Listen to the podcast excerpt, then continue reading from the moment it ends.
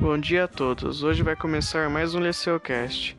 E hoje eu vou falar sobre o Império do Brasil. Esse período pode se dividir entre o primeiro e o segundo reinado, além da regência. No primeiro reinado, o Brasil foi governado por Dom Pedro I, filho de Dom João VI de Portugal. Seu governo foi marcado pelo seu autoritarismo.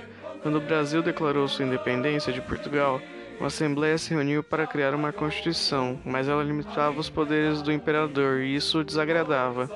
Então, ele dissolveu a assembleia e de demitiu os parlamentares. Depois, nomeou novos cargos que criaram uma constituição mais autoritária.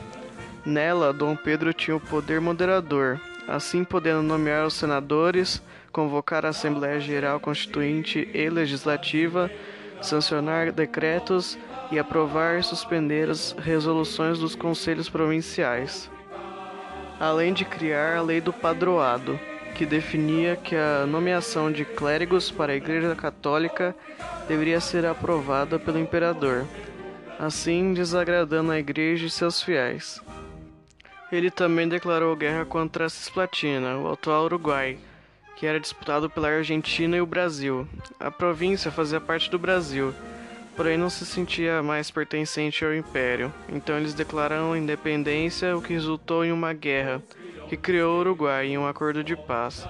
Essa guerra foi muito cara para o Brasil, que já não estava bem economicamente, com a queda do preço e exportação de produtos como o algodão, açúcar e o tabaco.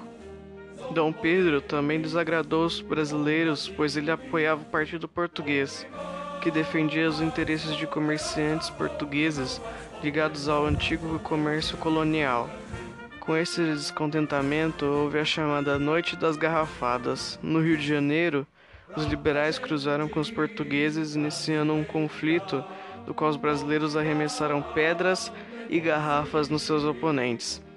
E com a pressão dos liberais, da igreja, dos produtores rurais e da população como um todo, em 7 de abril de 1831, Pedro abdica do trono, volta para Portugal e deixa o trono para o seu filho, que tinha apenas cinco anos.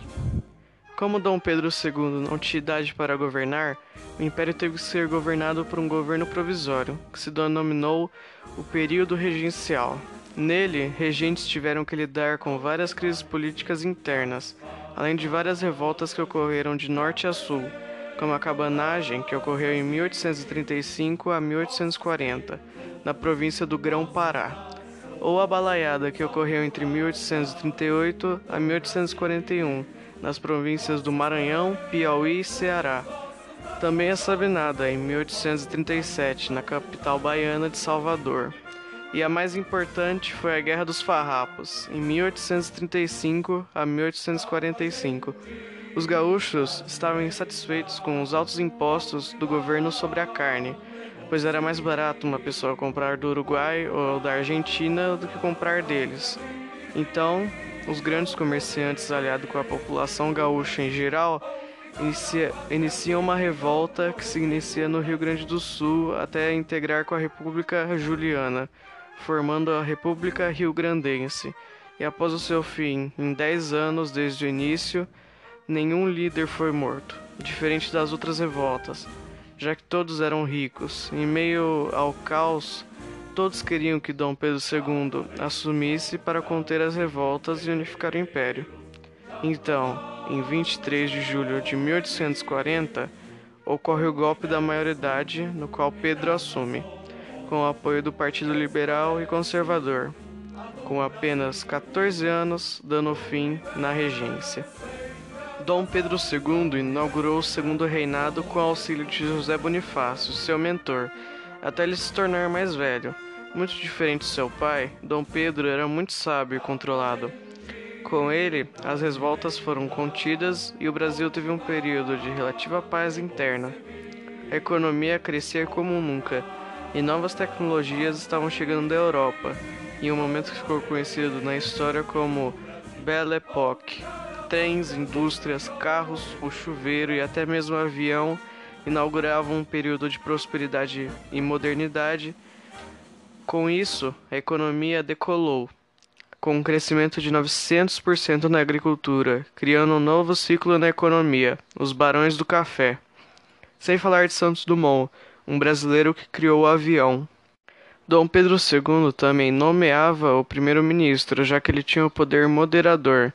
Então foi feito algo muito importante, a chamada alternância do poder. Ele alternava entre o liberal e um conservador, assim todos ficavam satisfeitos. Porém, a população falava que tanto um conservador ou um liberal eram farinha do mesmo saco, pois ambos eram eleitos pelo voto censitário. Entretanto, isso não se aplicava ao primeiro-ministro, já que ele era escolhido pelo próprio imperador. Porém, outro país estava se desenvolvendo, o Paraguai, que fazia fronteira com o Brasil, estava desejando expandir seus territórios.